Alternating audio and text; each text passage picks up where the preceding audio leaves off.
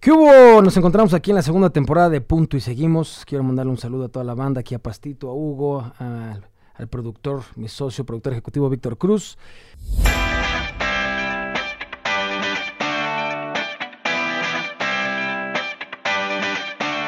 Quiero presentarles a alguien, estando pero, cómico, ex maestro de español, tipazo. Un aplauso por favor a Javier Ibarreche. Gracias, amigo. ¿Cómo estás, mi querido Javi? Todo chido, güey. Gusto estar acá para, para que hablemos de temas, de temas serios. De ¿no? temas serios. Pero bonito, bonito. No, te quiero, te quiero agradecer. eh, les voy a explicar, ¿no? Cómo, cómo fue el, el approach.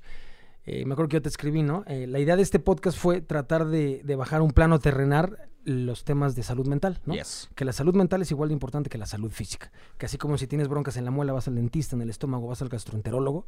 Pues si tienes broncas de depresión, ansiedad, miedos, traumas, pues tienes que ir a buscar terapia, Sí. ¿no? Ayuda profesional. Entonces yo te escribí, te puse, oye, mucho gusto, ¿cómo estás, mi querido Javi? Yo me llamo tal, tal, tal, y me contestaste súper buen pedo. Oye, gracias, con mucho gusto me, me gustaría. Yo también he sufrido de esos pedos, que yo creo que todos sufrimos de estos Creo que todos tenemos algo. Justo aparte, me, me acuerdo que cuando me escribiste fue cuando andaba yo como en ese. Pues e- en ese frenesí, ¿no? De que de repente pasé de, pues eso, ¿no? De dar clases de español y de Sí. estar haciendo ahí shows de estando para los que llegaban tres, con suerte cuatro personas. y que de repente. Y tres de ellos familiares. Exacto, y que de repente la pinche explosión en, en TikTok y medio mundo me empieza a buscar y a llamar y como que empiezo a chambear en otras cosas. Entonces me acuerdo que fue en un momento donde dije, está bien padre esto que está pasando, pero ya se ve venir un poquito como el, ok, ya entendí la parte culera de esto, ¿no? Ya vi por dónde puede ir como el, Claro. el tema de salud mental y lo que puede ser abrumador y la parte en la que te puedes como clavar en tus, en tus pensamientos de manera negativa. Entonces dije, está bueno que lo hablemos porque creo que, ahora sí que creo que tengo una experiencia única en ese sentido, que me ha tocado vivir las dos partes del espectro, de haber sido un güey que tenía ganas de ser famoso. Digamos, alguien que ahorita ya está como disfrutando un poquito de esa parte, pero pues junto con esa fama viene también la parte, la parte que puede llegar a ser negativa, ¿no? Y el cómo más o menos llevarla, pues para llevar la fiesta en paz. No, y el tema, lo que platicamos hace rato, el tema del ego, ¿no? Ese, Que bien cabrón, sí, sí, sí. Cuando tu ego asesina tu talento, eres un alma totalmente desahuciada. Sí, sobre todo porque es eh, el, el constantemente estarse preguntando para qué estoy haciendo esto, ¿no? Porque me acuerdo, recién me apareció en, en Instagram, así como mis recuerdos de hace un año, y de cuando estamos grabando esto, tiene poquito menos de un año que empecé a grabar TikToks de cine. Y entonces me acuerdo que... eh, o sea, empezaste de cero, abriste tu cuenta y dijiste... o sea, ya tenía una a- cuenta, tenía una Ah, cuenta en la que había hecho dos, tres videitos de comedia, pero no había realmente explotado ninguno de ellos. O sea, pues era una cuenta ahí como la que tenía yo en Instagram, con mil y algo seguidores, y ya. Pero de repente los videos de cine como que empiezan a explotar y empieza a creer mucha gente. Y me acuerdo que hice como unas historias hablando de, subí un video haciendo un chiste de esta película y qué cagado la gente que no tiene sentido del humor porque no entendieron que era un chiste y como que nada más dije un par de comentarios y vi una historia donde dije, decidí que voy a empezar a usar esta cuenta de TikTok para hablar de películas y hacer observaciones cagadas y voy a aprovechar que están los Oscars para recomendar, bueno, para reseñar las películas las películas que están nominadas, porque como no ha habido cines abiertos, pues a lo mejor no hemos visto ninguna, pues yo me encargaré de decirles de qué se tratan. O sea, me acuerdo todavía como recién vi una historia donde me apareció el Javier de hace un año diciendo, ¿para qué quiero hacer esto? ¿No? Es un, tengo ganas de hablar de películas, voy a empezar a usar esta cuenta para eso porque se me hincharon los huevos. No tengo ningún objetivo de, de dedicarme a esto ni de absolutamente nada, simplemente dije, esto está divertido y se ve que la gente lo está disfrutando, vamos a ver por dónde. En Y ese es- momento eras maestro. en todavía. ese momento era maestro todavía. Mm. Y entonces llega un momento en que sí, constantemente te estás preguntando el ¿para qué estoy haciendo esto? ¿Realmente quiero seguir hablando de cine o ya se convirtió en una cosa de por inercia, solamente lo estoy haciendo porque la gente espera que hable de cine o por dónde va la cosa, ¿no? A la fecha sigo disfrutando mucho el hablar de series y de, y de películas, pero es muy diferente cuando te están viendo mil personas y a lo mejor el video le va un poquito mejor que eso, a cuando sabes que tienes una cuenta con 26 millones, que ya están esperando tu opinión de ciertas películas y que ya se convierte un poco en una carga de, de decir, ya entendí que lo que digo importa. No, o sea, hay gente que lo que está ya puede escuchando influir o trascender en alguien. y ya puede influir. O sea, de repente puedo yo a lo mejor eh, funcionarle para bien o para mal a la taquilla de una película. Me invitan a ver una película y si digo, al chile no vale la pena, va a haber mucha gente que no la va a ir a ver porque yo dije que no vale la pena. Oye, o no, lo contrario. ¿y no te pasa que te buscan y te dicen, oye, no, no, no, seas, tan- no seas tan duro, háblale tan bien o que échanos porras o... Fíjate que con, cuando me han invitado sobre todo a premieres de cosas, siempre voy, o sea, e- ellos me invitan con el entendido de que yo voy a hablar de ese contenido. No me piden que hable para bien o para mal, porque a final de cuentas Y aparte saben que tu contenido no hablas para mal, ¿no? Que no hablo, sí, exacto. O sea, como que trato siempre de encontrarle el lado bueno. O si voy a hablar mal, trato de ser objetivo con, con lo que digo. Sí me han llegado de repente a ofrecer como, oye, te pago tanto por una reseña de esta peli, pero no me gusta comprometerme así porque les digo, dame chance de verla primero, porque qué tal que es una peli que de plano no me gustó. ¿Qué tal que es algo que yo neta no recomendaría? No me quiero comprometer a decir, sí, te vendo mi opinión sin saber de qué voy a de qué voy a opinar. Porque sé que parte del por qué funciona mi red tiene que ver con la credibilidad. Sí, claro. Pero de nuevo, se vuelve que te entonces... ha costado sangre. tantos Exacto, y entonces que se vuelve de pronto una carga porque es un tengo que ser bien cuidadoso con lo que digo porque si de repente me paso de cierta raya o le quedo mal a quienes me invitaron a ver la película o le quedo mal a la gente que me sigue que espera una opinión sincera, es una línea bien delgada la que hay que caminar ahí y esa es la parte que se puede volver un poco un poco abrumadora y se vuelve como una responsabilidad y que tiene que ver con el tema de salud mental porque entonces ahora sí que si todo el tiempo estás cuidando lo que dices porque todo mundo lo está escuchando, pues entonces te obsesionas con el cómo voy a hablar las cosas, el cómo voy a decir. Y es una parte en la que dices, güey, relájate, puedes no decir nada, ¿sabes? O sea, se vale que de repente salga algo y no tengo nada que decir. Y está bien, no ser parte de la conversación un rato. O sea, no te abrumes porque no estén hablando de ti, Claro. Que puede ser un tema, ¿no? Es que es bien complicado el pedo de las redes en ese... Sí, el, yo me enfoco, yo me clavo mucho en la cuestión de ansiedad, depresión, porque son pues, los trastornos por los que yo sufro, ¿no? Estaba leyendo, mi Javi, que, que los celulares es, es una pieza fundamental para que estos trastornos se agraven. ¿Por qué? Sí. Porque un celular te acerca de los lejanos, pero te aleja de los cercanos. Con un, ce- un celular vives una vida totalmente alterna, como un universo paralelo, ¿no? Sí. porque estás en una constante, una constante frustración. Porque en Instagram buscas las mujeres que no tienes, los hombres que no tienes, el cuerpo que no tienes, los coches que no tienes, la vida que no tienes, y estás buscando y buscando. O de repente subes una foto, la gente sabe que yo no estoy así, edito mi foto y, le, y subo mi foto, ¿no? O Claro. sube una mujer una foto y de repente escriben, ay amiga, eh, se nota el gimnasio cuando la amiga sabe que no está así. ¿no? Entonces Sí. empiezas como que le sigues echando gasolina a la mentira, entonces estás en una constante frustración. El tema de los likes, eso- ese pedo es adictivo. Pero Vi cabrón. la serie Black Mirror que hablan del, ¿te acuerdas del tema de los, de los likes? Y dije, eso ya está viviendo, a lo mejor no un pedo que virtualmente estén aquí, pero eso ya está. ¿A ti te ha pasado el tema de que subes un video y tienes 5 millones y subes uno y tienes 20 mil y dices, lo voy a borrar y te estás buscando quién me escribe y no, y estás en un, porque te ata ese Sí, pedo. sí me pasa de pronto porque reconozco que hay, hay temporadas donde de repente contenido que subo, contenido que explota, ¿no? Me pasó recién ahora con los Óscares. Todos los videos que subí durante ese día hablando de algo de los Óscares, al que peor le fue tuvo un millón de reproducciones. Sí, no. Al que peor. Y bueno, cuando narré así como sin opinar nada al respecto, nada más narré qué fue lo que pasó con la cachetada de Will Smith, ese video se fue a la mierda. en- o sea, no llevaba ni 24 horas y lleva como en 10 millones de reproducciones. Que dices, güey, eso, o sea, Sí, es, es el equivalente, es más de un país. ¿Sabes? Es La más gente- que Grecia. Ajá, la gente que está viendo este video de un pinche chisme, entonces es emocionante decir, no mames, tanta gente me está viendo, y de repente después de eso subes un video que llega a lo mejor a 100 mil, que para nada son malos números, pero dices, estos no son los, los números que acostumbro, y llega una temporada donde a lo mejor durante una semana entera no tengo ni un video que explote. Entonces, si llega de repente, o sea, tengo que recordarme a mí mismo, güey, está bien. La gente que vio el video lo agradece porque es gente a la que le importó, gente que le interesa el contenido. No todo el contenido es para todo el mundo, y está bien. No tiene por qué ser viral y explosivo todo lo que hablas. Y no A tienes por qué caerle bien a todos. y no tengo por qué caerle bien a todos. entenderlo. Pero tengo que recordármelo porque al principio sí es un güey, ¿qué estoy haciendo mal? ¿Por qué de repente la gente no me pone atención? Pues porque no. Está bien. A lo mejor ahorita la conversación va por otro lado. Ocurre lo de Rusia-Ucrania, entonces yo que no hablo de política ni de historia, pues no tengo nada que decir al respecto. Entonces en ese momento toda la atención se va sobre ese conflicto. Y está bien que le pongamos atención porque merece nuestra atención. ¿No? Tengo que recordarme, el güey, no tienes por qué ser el centro de conversación sí. de cualquier tema todo el tiempo. Se vale que de repente no opines y que de repente te pongas a escuchar porque esa es la parte que también nos cuesta trabajo. Ahora que tenemos una herramienta en la que podemos hacer que alguien nos escuche todo el tiempo, nos cuesta trabajo sentarnos a ver qué tiene alguien más que decir al respecto, ¿no? Porque queremos ser nosotros los que los que opinen. Al día siguiente de lo de Will Smith no podías pasar por un video que no fuera alguien hablando al respecto. Sí. Y todos tenían, o sea, eran las mismas dos, tres opiniones, nada más era como un miren cómo la dije yo, miren cómo la dije yo. Todos le estamos rascando views, ¿no? A ese Sí, tema, claro. que es como de, güey, de pronto a lo mejor sentémonos a escuchar la perspectiva de alguien más, ¿no? A ver qué tiene alguien más que decir al respecto. Claro, por eso me platicabas que en, en el tema de Will Smith de la cachetada estaba muy cañón porque lo- todos los que ganaron después de, de este pedo, que ganaron Oscar, pues ya nadie los vio, güey. Exacto. Ya nadie los escuchó, güey, ¿no? Eso, sobre todo el güey que ganó mejor documental, que fue el premio que presentó Chris Rock. Ajá. Esa manera, igual, su primer Oscar es un músico, aparte bien importante, que de repente llegó a la ceremonia de Oscars a ganar por hacer un documental. Nadie lo peló. porque le acaban de Nadie, porque todo el mundo, incluso en el teatro, estaban en Twitter viendo cómo un señor cacheteó a otro. Es como de, güey, hice un documental sobre música y ganó y está chido y a nadie le importó. A nadie. Sí, como que salieron un montón de. Pues una pendejada también que fue, ¿sabes quién, quién más fue víctima de lo de Will Smith sin querer? Eduardo Yáñez. sí. Porque ese pobre cabrón, su escándalo ya había pasado hace un chingo y de repente empezó a salir en No, memes y por estaba, todos y lados otra estaba, vez. estaba de revés en los dos madrazos, Sí, ¿no? Fue como de, ese man seguro estaba el domingo en su casa y bien tranquilo y de repente vio otra vez su jeta en todos lados en Twitter fue, pero yo qué hice, güey, yo ya, mi cachetada ya había pasado.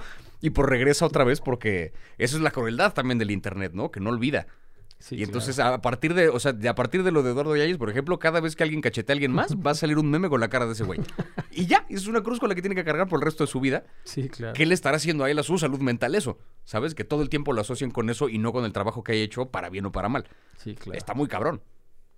Oye, mi Javi, y a ver, platícanos tantito. ¿Cómo fue la cuestión de, de qué estudiaste? ¿Cómo fuiste creciendo? ¿Cómo entraste? Estudiaste teatro, creo, ¿no? Estudié teatro, eh, o sea, yo, yo empecé a hacer teatro desde la prepa, que aparte era una escuela que, estudié en una escuela que fue la que después di clase, que le apostaba mucho a la cultura y al arte, entonces eran producciones que, se, era, eran producciones estudiantiles, pero que tenían ya ciertos valores profesionales en cuanto a producción, en cuanto a dirección, en cuanto a una bola de cosas que de repente íbamos a competir a festivales y nos iba chido. O sea, estaba yo muy emocionado haciendo teatro semiprofesional, digamos, desde la prepa. Entonces, en cuanto me gradué, estudié teatro. Y ahí me formé como, este, como actor y como dramaturgo. Y estuve haciendo teatro, actué en un montón de obras durante, durante la carrera. Y en cuanto termino la carrera, justo el que fue mi maestro de teatro toda la vida en la escuela, me marca y me dice, oye, eh, conseguí una muy buena chamba en tal estudio, no sé qué, voy a dejar el trabajo en la escuela, quería ver si te quieres tú hacer cargo del taller que tú tomaste durante varios años como alumno. Mm. Y yo de güey, encantado, o sea, creo que tengo muchas cosas que traerle de regreso a la escuela, aparte, tenía yo 22 años en ese momento. Y te iba a caer una lana, ¿no? Y me iba a caer una lana, entonces iba a ser un buen trabajo, bi- bien pagado, un empleo fijo además, que me iba a permitir eh, tiempo por fuera para seguir haciendo teatro y que me iba a dar chance de darle de regreso a la escuela mucho de lo que la escuela me dio a mí. Entonces me meto a hacer esa, esa chamba y estuve dando clases cinco años y durante esos años fue que... eh, fue que eh, también escribí un, por ahí una obra que produje, fue cuando empecé a hacer stand-up y empecé a formarme como eso, pero seguía yo con la intención de quedarme como, como maestro hasta que llegó la explosión de lo de TikTok y que empecé a vivir de lleno de eso y que dije, no me da tiempo de dedicarme de lleno a ser maestro y aparte dedicarme de lleno a este rollo de las redes. Es hora de dar un brinco y pues fue como un salto de fe. Pusiste en la balanza, dijiste, me voy por el lado Claro, derecho. que también fue complicado porque yo toda la vida estuve acostumbrado a tener algo fijo, ¿sabes? Ahora sí que hasta la prepa, pues ahora sí que mi responsabilidad era ir a la escuela. Y pasar. Durante la carrera, este, era mi responsabilidad ir a la carrera, estudiar y sacar buenas calificaciones y qué sé yo. Y aparte, estaba yo dando clases de matemáticas, daba clases particulares de, de mate y era de lo que yo vivía, ¿no? Daba como clases en las tardes, de regularización, algunos morros. Y, este, y después de eso estuve acostumbrado a tener el empleo fijo de la escuela. Entonces, de repente dar ese paso de decir, ahora no voy a tener ningún empleo fijo, ahora voy a ser freelance, digamos, ahora voy a dedicarme de lleno a yo conseguirme mi chamba. Tenías 26, Tenía yo, esto fue el año pasado, 27 27. fue de un pánico porque dije, güey, no estoy acostumbrado a esto de ver, o sea, conseguirme mi chamba yo por mi cuenta. Y entonces me pasó que oferta que me llegaba de cualquier cosa que tuviera que ver con trabajo, le decía que sí. Y era muy emocionante al principio porque es como, güey, qué chido, medio mundo me está poniendo atención, me están invitando a cosas, pero par de meses después fue como de, güey, ya no he tenido tiempo para mí. Tiene un ratote que no juego un videojuego, un ratote que no leo un libro, un ratote que no hago un montón de cosas, porque ahora mi chamba es ver series y ver películas y reseñar series y reseñar películas y grabar este podcast, ir de invitado a este otro. Y se volvieron una bola de responsabilidades que dije, ok, quizá me pasé de verga un poquito, ¿no? O sea, a lo mejor le dije que sí a demasiadas Pero lo cosas. estás disfrutando. Lo ¿no? estaba disfrutando, pero se vuelve abrumador porque es una, ¿qué hora voy a tener tiempo para mí? ¿Sabes? Una cosa que disfruté mucho en pandemia, que fui, fui de los muchos que se puso a cocinar. Que de repente me daba, por hoy tengo ganas de hacer un pie. ¿Cómo se hace un pie? Y ponerme a investigar y hacer, y la masa y la chingada. Y era como un ritual muy divertido. Y llegó un punto que dije, güey, no he tenido tiempo de darme una cosa como esa para mí, porque estoy muy clavado con el trabajo que estoy haciendo. O sea, como que compensé, digamos, ese miedo de ahora vivir de freelance con un exceso de trabajo, que también es un, güey, hace falta tiempo para uno. Sí. O sea, Lo tiempo... es que yo creo que de las dos partes es- tienen pros y contras, ¿no? El Sí. tiempo es dinero, el dinero es tiempo. A lo mejor trabajar para alguien, pues tienes aguinaldo, tienes prestaciones, tienes... También. Pero por otro lado, ser dueño de tu tiempo es echarle agua a tu maceta, cabrón. Es Sí. increíble, güey. Esa parte es Obviamente, muchas veces trabajas en una empresa, ¿no? Como, como tienes tu sueldo y en diciembre pues te cae una, una lanita y tienes cierta seguridad o seguros de gastos médicos. Cuando estás solo al revés, ¿no? Pero yo creo que si eres dueño de tu tiempo está perfecto. Es padre, pero siempre, y eso es algo que también tenemos que tener claro, que es, siempre vamos a añorar un poquito la parte que no tenemos, ¿no? O sea, yo cuando era empleado, yo me acuerdo que yo soñaba mucho con esta idea de, güey, estaría increíble ser dueño de mi tiempo y poder de repente decir, si hoy trabajé hasta las 3 de la mañana, bien, pero si hoy es miércoles a las 11 y no me he levantado, también está bien, ¿sabes? O sea, como que el administrar mi tiempo según lo que haga falta y según lo que, lo que tuviera que hacer, suena muy padre. Y después cuando empiezo a vivir de esta forma es como un, ah, extraño un poquito la disciplina, ¿sabes? Extraño un poquito el tener un horario fijo que me decía hasta qué momento, porque yo sabía que daban las 3 de la tarde y a partir de ese momento ya dejé de chambear. Ya. No, no, porque ya no hay clases, ¿sabes? O sea, ya se acabó el día de, de escuela. Entonces el resto de la tarde es para mí. Y ahorita no. O sea, la, la desventaja es que como soy dueño de mi tiempo, yo sé que a cualquier hora del día podría estar trabajando. O sea, si es domingo a las 3 de la mañana y me pongo a ver una serie, de algún modo estoy chambeando. Por mucho que la disfrute y por mucho que lo que yo quiera, porque yo digo que es una serie que estoy viendo, pues más me vale hacer un TikTok al respecto, porque pues si no perdí mi tiempo. ¿No? Entonces también se vuelve un rollo de todo el tiempo estar pensando en cómo convierto esto en un video o en un producto. Uno se obsesiona. Sí. ¿no? Porque de nuevo, quieres ser constantemente parte de la conversación y hay que entender que se vale no serlo. O sea, yo me quedé muy, me quedé muy clavado con esta, con esta frase de el, el sabio habla porque tiene algo que decir, el tonto habla porque tiene que decir algo. Y es eso, güey. Y estamos muy acostumbrados a hablar porque hay que decir algo. Es como, no, güey, no digas nada si no tienes nada que decir. Y se vale no tener nada que decir. Es momento de quedarse callado y escuchar, Claro. ¿no? Oye, sí, tienes, toda, tienes toda la razón. ¿Por qué entraste a estudiar? O sea, ¿por qué te clavaste a la, a- a la cuestión del stand-up, de la comedia? De la comedia eso siempre me, me fascinó mucho. Yo consumí stand-up durante, durante muchos años. Desde muy morrito veía Seinfeld, que es Ah, sí. a la fecha de mis series favoritas, y pues me mamaban estas escenas de Sí, Jerry sí, haciendo beats observacionales de algo. Y yo decía, ¿esto es una chamba? O sea, esto.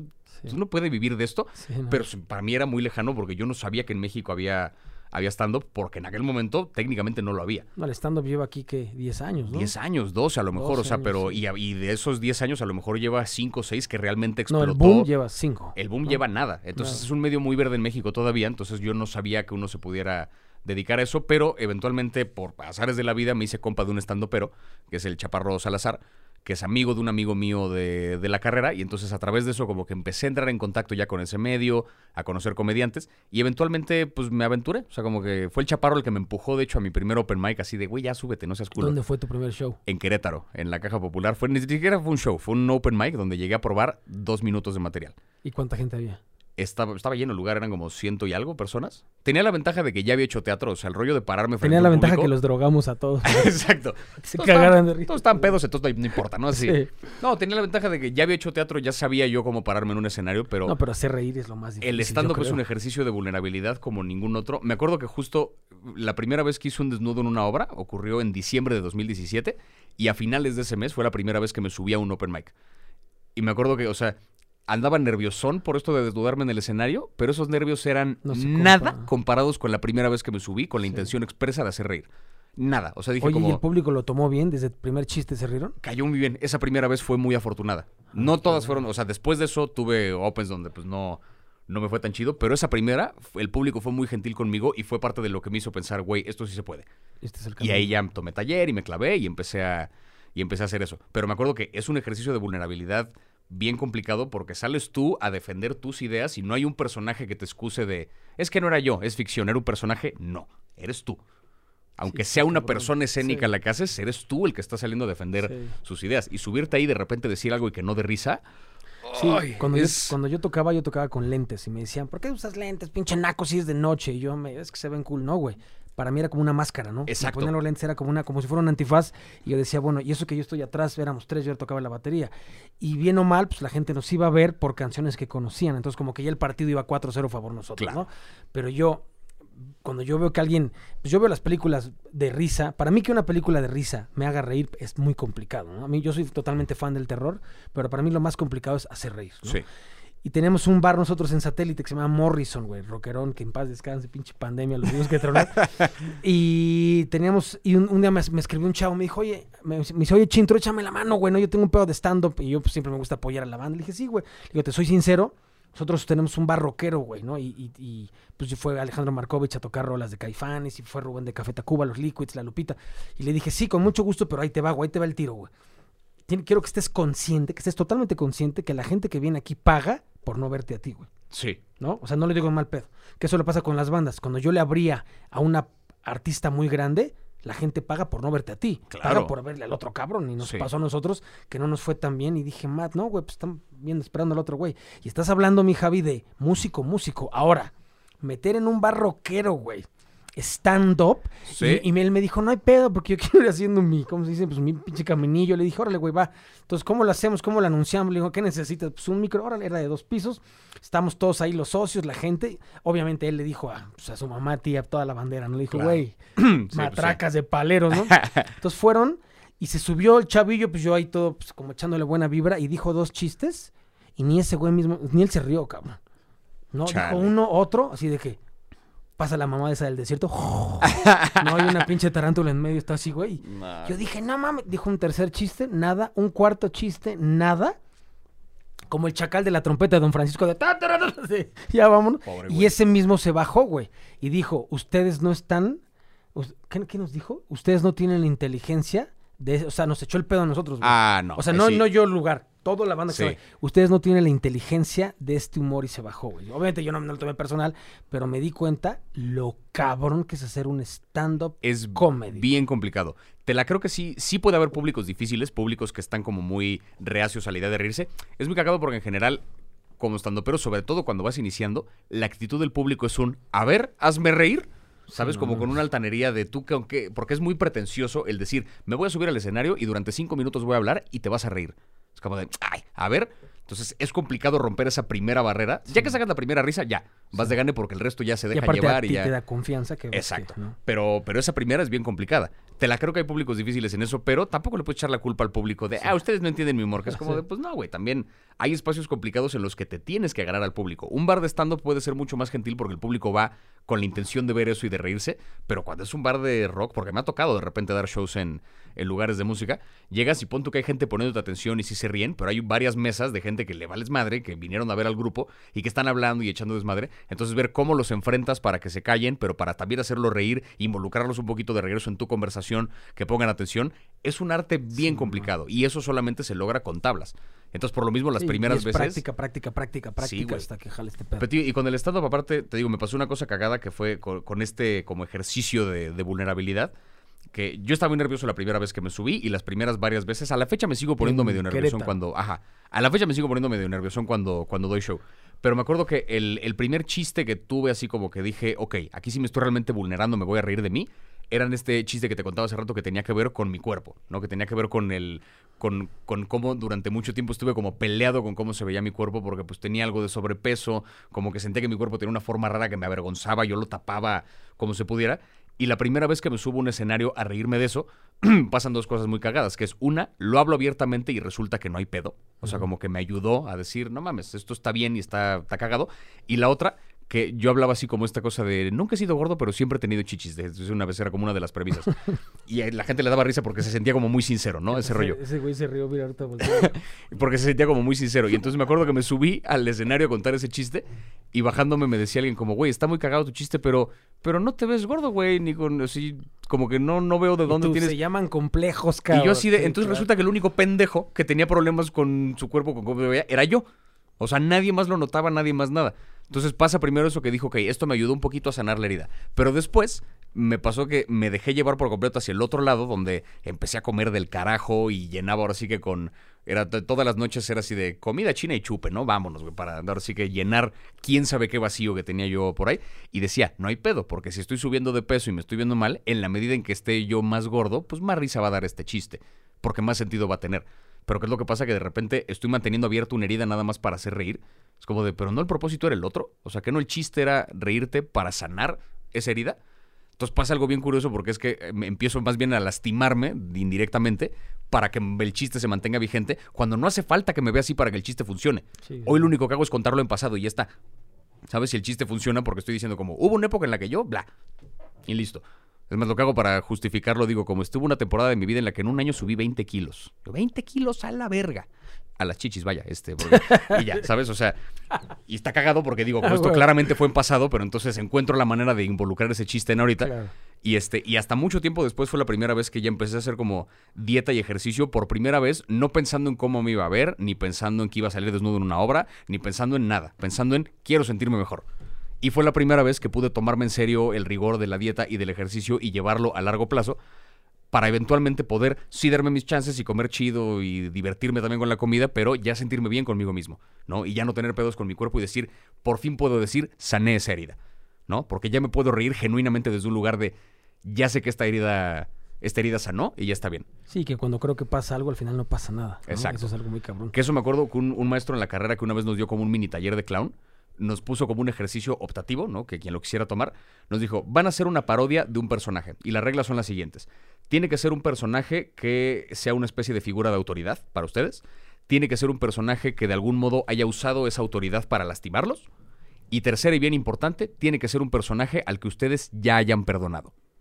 Bien importante, para que el ejercicio funcione. ¿Por qué? Porque si yo me subo al escenario a hacer una imitación de un personaje con el que sigo teniendo rencor, se va a sentir el rencor en el escenario. La gente se va a sentir que me estoy riendo desde un lugar donde me sigue doliendo y es como, y miren, soy una autoridad estúpida, que es como, por ahí no va el clown. Tiene que ser desde un lugar donde dices, ya lo perdoné, voy a reírme de estas cualidades objetivas que veo y a la gente le va a dar risa. Porque se van a identificar y van a ver un personaje que se siente real. Y eso se me quedó grabado bien cabrón. Que es un. El- la risa tendría que venir para sanar la herida y funciona mejor una vez que la herida ya sanó. ¿No? Si sigo sintiéndome yo mal al respecto, se va a ver ese dolor y pon tú que dé risa, pero va a ser una risa dolorosa. Si genuinamente ya hice las paces con la cosa con la de la que estoy hablando, va a ser divertido desde un lugar bien saludable. Sí. Porque la gente va a entender que yo aproveché el chiste para sanar la herida y todos van a cagarse de la risa con confianza y todo va a estar bien. ¿No? Y para eso sirve. O sea, la risa para sanar heridas, pero es bien peligroso ese terreno porque de repente te puedes ir al lado contrario, a decir, me voy a lastimar para que siga dando risa. Que es, no, güey. O sea, esa no es manera de vivir, ¿no? Sí. Lastimándote todo el tiempo. Oye, hace rato que, que platicábamos Jim Carrey, ¿no? Yo estaba leyendo sobre Jim Carrey, sobre Adam Sandler, eh, y estaba viendo la cuestión de los cómicos, ¿no? Este, Sí. Franco Escamilla. Y siempre atrás de un cómico, eh, de las personas que empecé a leer, hay como mucha tristeza, Sí. ¿no? Desgraciadamente hay mucha tristeza. Muchas veces es como un avatar, ¿no? De decir, el güey que, que estoy representando a lo mejor es una persona que a mí me gustaría ser, pero no puedo serlo, porque muchos cómicos son serios. Sí. Muchos, y nadie lo cree. Yo de chiquito conocí a la India María. Tú estás muy morro, no sé si lo vi. La ubico, sí, sí, sí. A la India María. Y a- puta, mi mamá me ponía las películas antes que hubiera Netflix. Veíamos la India María contra las momias y los sapos y no sé qué pedo. Y me ponía, y no mames, yo como me reía de ella, pero me daba una risa, güey. Y un día la conocimos y la vimos arreglada como de traje sastre, se veía chula. Y yo llegué así de, como cuando la primera vez que escuché al Chabelo hablando acá con voz de, Claro. pinche de, de asesino serial. Y, ¿Qué pedo? Entonces, cuando conocí yo a, a esta, a la India María, me di cuenta que era muy seria, güey. Cuando conocí a Derbez, que era muy serio y etc. Y, y como dice este, este Jim Carrey, ¿no? Que, me- que le gustaría que todos fueran exitosos, famosos Y y millonarios. millonarios para que vieran que, que, Que no es por ahí. que no es por ahí, ¿no? Sí. Que, que esa, que esa no es la... Es bien cabrón. Pues es un poco lo del, lo del chiste este legendario, ¿no? Sobre Pagliacci.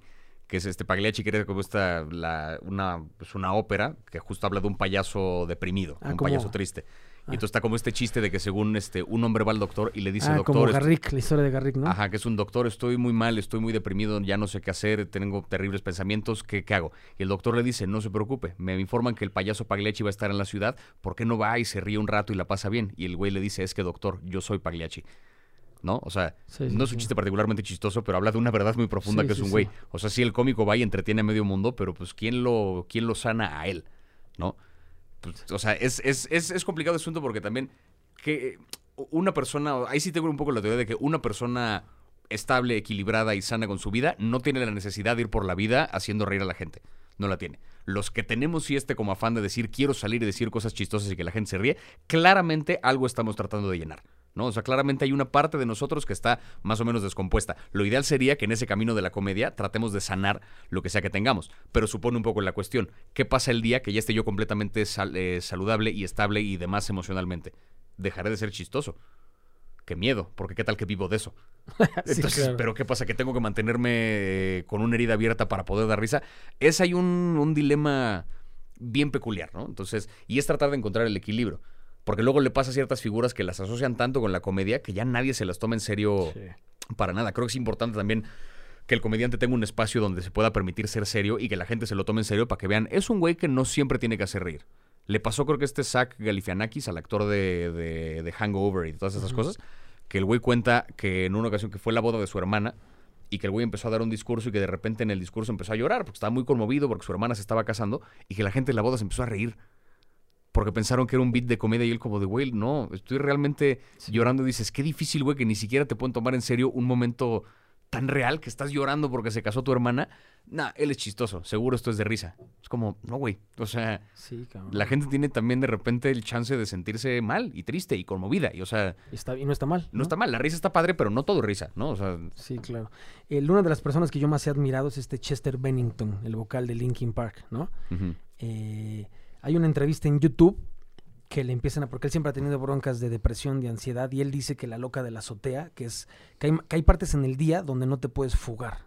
Por ejemplo, antes de dormir, sí. bañándote, manejando, que no, hay, que no hay como ciertos distractores, que conectas Javier con Javier, Paco con Paco. Entonces me dice que, que Linkin Park como tal, los Grammys, el dinero, la fama, ¿no? Que la fama es un pinche monstruo espantoso. Eh, eso es como una cierta fuga, pero cuando él conecta con él, hasta él dice, la, no- la loca del vecindario, se toca aquí, me dice, entro en, un, entro en un hueco existencial espantoso, ¿no? Tan es así que uno de sus mejores amigos, Chris Cornell, el vocal de Soundgarden Audioslave, se suicidó en una gira. Y Chester Bennington se suicidó el día del cumpleaños de Chris Cornell. Se esperó y se suicidó y dejó una carta, ¿no?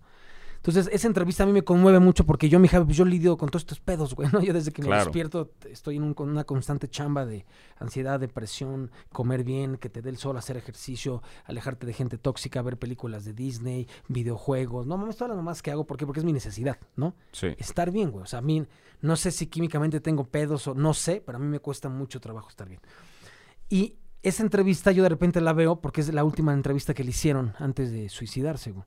Y en la entrevista pasa lo que estás diciendo tú. El que lo está entrevistando, está en una estación de radio y le están grabando, pero el que lo está entrevistando le está preguntando, ¿qué pedo con...? Ah, porque si tú escuchas la lírica, si tú escuchas las letras de Linkin Park, están hardcore todas, güey. One step closer to the edge, crawling, eh, todas in the end. O sea, los éxitos Sí. hablan de dolor, de grita, de ayuda, porque esto es una enfermedad totalmente solitaria, güey, porque la gente no lo platica, ¿no? Sí. Esta cuestión de salud mental. Y en esa entrevista no sabes el coraje que a mí me dio, güey, porque este güey desde su ignorancia, ¿no? O sea, entre- el- el entrevistador, lo ve con unos ojos de admiración de no mames que Chester Bennington está aquí, güey. Pero Chester Bennington hablándole de suicidio, de todo, tan es así que fue la última entrevista que hizo y este güey se empieza a reír, güey Sí. se empieza a reír porque él está entrevistando al rockstar Chester Bennington, no al ser humano Chester Bennington. Entonces Chester no se ríe. Ah, sí, le sigue preguntando. Ay, sí, es que o sea, estás loco, le dice. Y, y yo dije, ¿de qué está hablando este Sí. cabrón? Entonces, eso les sabe pasar a ustedes, ¿no? Como cómicos es. Claro. Tu labor es reír, güey. Y tu labor es hacernos reír, güey. ¿Tienes vida? Me vale madres. ¿Tienes sentimientos? Me vale madres. Tú tienes que hacernos reír, cabrón. Estaba, yo, yo sigo mucho a Franco Escamilla. A mí me da muchísima risa. Y estaba Y viendo... su mérito tiene porque aparte el cabrón ha sido... O sea, llegó a colocar el stand-up en México. Sí, él fue el, claro, es un parteaguas. Y empecé a ver cuestiones de, de, de, de Franco Escamilla y él te dice pues que él tuvo broncas de, de ansiedad, de depresión, de pensamientos suicidas y que está muy cabrón que siempre en la calle cuando te voltean debes de tener una sonrisa en la cara, güey. Sí.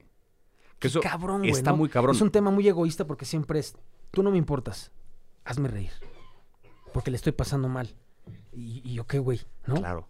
Sí, o sea, el, el- el que te hace reír, ya, ya viste si él está bien. Es, es todo, todo un tema. Yo ahí también, o sea, siento que estoy en una, en una posición afortunada porque es, si bien me dedico también a la comedia y, y llevo rato haciendo, este, haciendo stand-up, buena parte de la gente que me ubica me ubica por una chamba que no necesariamente tiene que ver con la comedia. No, o sea, que las reseñas y demás comentarios que hago de series y películas, trato de repente de meterle chistes porque hay situaciones que lo ameritan, ¿no? O sea, como que se puede decir algo cagado en medio. Pero también trato de dejar alguna lección, un poco lo que hacía cuando daba clases, que es, sí hay espacio para el humor, pero mi objetivo es que aprendas esta cosa o que te lleves esta observación. Y tengo de repente videos que no tienen nada que ver con risa y que le apuesto algo mucho más, más emocional, más conmovedor, más, qué sé yo, o sea, como que se van por otra, por otra línea. Entonces está bueno porque la gente que me ubica no necesariamente están esperando que los haga reír, ¿no? Sí de repente se me han acercado gente que de repente es un, güey, di no mames esta serie. Es como de, güey, no soy una rocola, ¿sabes? O sea, no soy como para que le piques un botón y voy Sí, a sí. escupir la frase así como, como si nada. De repente sí lo hago porque digo, órale, le va a ser el día a este man, pero de repente es como, no tengo ganas. Y eso no lo toman en cuenta porque te ven y asumen, es que este es el güey que vive en una pantalla recomendando series y películas y ya, ¿no? Ha de y, todo y estar él bien. es lo que es gracias a nosotros. ¿no? Exacto. Que al chile, o sea, y que tienen un punto, porque lo cierto es que sí, la razón por la que puedo vivir de esto es precisamente porque hay mucha gente que ve mi contenido y lo escucha y sigue mis recomendaciones. O sea, si no fuera por la gente que me sigue, yo no estaría ahorita en ninguno de los lugares que he pisado. Sí les debo eso. Pero también es cierto que de repente hay gente que no, no tomamos, la gente a la que admiramos, luego no consideramos qué le estará pasando a esa persona. Hasta que ya es muy tarde. ¿No? Caso ejemplo eh, con Robin Williams, por ejemplo, que es un güey que tanto como actor de drama, como actor de comedia, como improvisador, como mil cosas, se dedicó toda su vida a darle a la gente cosas chidas, güey. Sí. Toda la vida. Se dedicó a pura buena vibra y se reía y la gente disfrutaba cuando se reían. O sea, si Robin Williams te hacía un chiste tuyo, güey, era como te lo tomabas bien porque sabías que era desde un lugar sincero, buen pedo, y era cagado, y salía, y en los Oscars, y entretenía. O sea, era un güey que se la pasó repartiendo pura buena onda, y de repente, y logró muchas cosas importantes, y de repente se suicida. Y entonces la gente que hay alrededor se empieza a preguntar, verga, güey, creo que le fallamos a Robin Williams. Porque fue, nos dedicamos todos estos años a consumir lo que él nos daba a recibir, y a a recibir, y recibir. recibir, y recibir de él sin cuestionar nada. ¿En qué momento le dimos a él un poquito de regreso para que se sintiera bien? Y entonces ahí es donde so- socialmente como una culpa grande decir, ¿cómo le fallamos a esta figura? ¿No? Que nunca hizo nada malo. Solamente... No hizo- nunca hizo nada más que, que dar. ¿no? Exacto. Nunca hizo nada más que dar, pero pues, güey, las personas, no, nadie puede vivir solamente de dar. O sea, en algún momento hay que recibir. Y es donde se vale ser un poquito egoísta en ese sentido y decir, hoy no, hoy no voy a contar un chiste, hoy no tengo ganas de, de hacer esto. O sea, sí procurar la salud mental propia es bien importante, por mucho que eso signifique poner en riesgo, por ejemplo, lo que te decía de ser chistoso. Es que, ¿qué pasa si me vuelvo estable y ya no doy risa? Pues encontrarás otra cosa que hacer, güey. Pero no está más padre estar estable Sí, claro. que dar risa, o sea, como para ti. Es debatible, pero, pero es un tema bien complicado. Y pasa mucho con la comedia porque se ve como el contraste absoluto de la depresión, cuando lo cierto es que no. Pueden ir muy de la mano. Sí, porque la depresión muchas veces no es estar. Mucha gente lo confunde. Que la depresión es estar triste. No. le digo, la, No, que ver. la depresión es cuando se le va el color a las cosas. La depresión es cuando eh, empiezas a pensar, ¿qué estoy haciendo aquí, güey?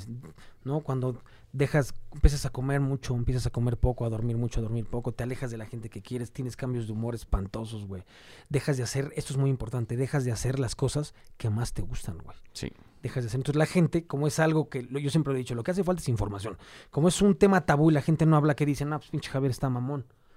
Esta morra está en sus días, este güey perdió el América, este, pura pendejada en lugar de que no saben que está pasando un cuadro muy complicado. Claro. Así como si tuvieras COVID, te puedes atender del COVID, ¿no? Porque tienes, no hueles, porque no te sabe la comida, porque tienes calentura de 40. Claro, hay síntomas ahí. son síntomas y son características del virus, de la enfermedad. Pues estas enfermedades, estos trastornos mentales también tienen características. La bronca es que hay una falta de información. Bien cabrón. Siempre que yo hablo, y me- yo siempre en las redes pongo, si se sienten mal, escríbanme. Ayer hablé con una chava en la noche que no la conocía, me escribió hoy, me echó un- una pinche enciclopedia así. La leí, le escribí, le mandé un mensaje de voz y me dice muchas gracias. Y siempre digo lo mismo, siempre les pregunto al final, siempre les pregunto. Les digo, yo no soy terapeuta, no soy psicólogo, no soy psiquiatra, yo no te voy a decir cómo hacerle, te voy a decir cómo yo le echo. ¿Por qué me escribes a mí? ¿No? Y me dijo, porque sé que tú no le vas a contar a nadie.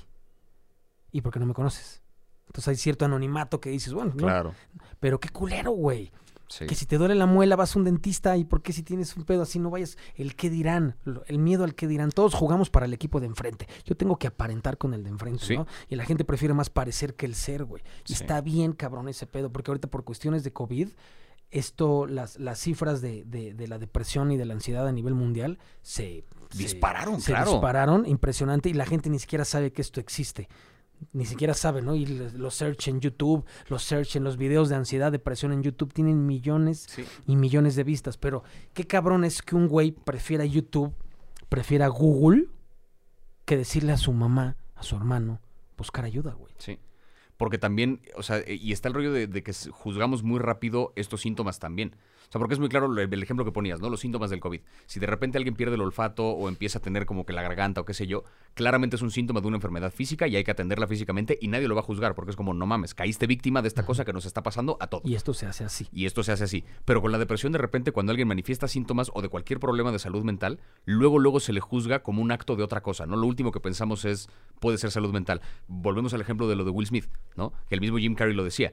Le- la reportera que lo está entrevistando le dice como, pero es que esto era algo que se venía cocinando de mucho, ¿no? Y Jim Carrey le dice, esto no venía cocinándose de ningún lado. Esto fue una respuesta esporádica que tuvo Will Smith en ese momento porque claramente está lidiando con algo que él tiene adentro. Que esperamos que lo Y dijo, le lo- deseo lo mejor, espero lo resuelva lo porque es un tipo que ha hecho cosas importantes, pero sí es cierto, es un, en lugar de ponernos a juzgar, ¿y qué va a pasar con la comedia si golpean a los comediantes? No, pero es que defendió a su esposa. Calma, vámonos un paso atrás. ¿Con qué está lidiando Will Smith? O sea, ¿qué cosa trae él adentro que a pesar de la fama, del éxito, de la nominación al Oscar, del Oscar que se ganó esa misma noche y de todas las cosas, ¿con qué chingados está lidiando el güey que tuvo este impulso de levantarse frente a millones de personas y cachetear a un culero y, en este acto y reaccionar egoísta con las tripas. y reaccionar con las tripas y pasarle por encima a tanta gente por un chiste que bien pudo haber olvidado. No porque esté justificado no el chiste, pero que perfectamente pudo haberlo pasado de largo o lidiar con eso de otro modo. ¿Qué le está pasando que tuvo la necesidad de esa respuesta tan, tan visceral? Claramente hay algo ahí. Pero entonces en lugar de preguntarnos qué pedo con qué hay detrás, luego luego se convierte en un meme, luego luego hay posturas políticas, luego luego es un si lo quiso estuvo bien, si lo quiso estuvo mal. Y entonces ya empezamos a asumir un montón de cosas y lo último que nos pasa por la cabeza es qué pasa si es un pedo de salud mental. Y sin ser ningún experto, ¿eh? porque yo no sabré de- decirte como, ah, es ansiedad, ah, es depresión, no tengo idea.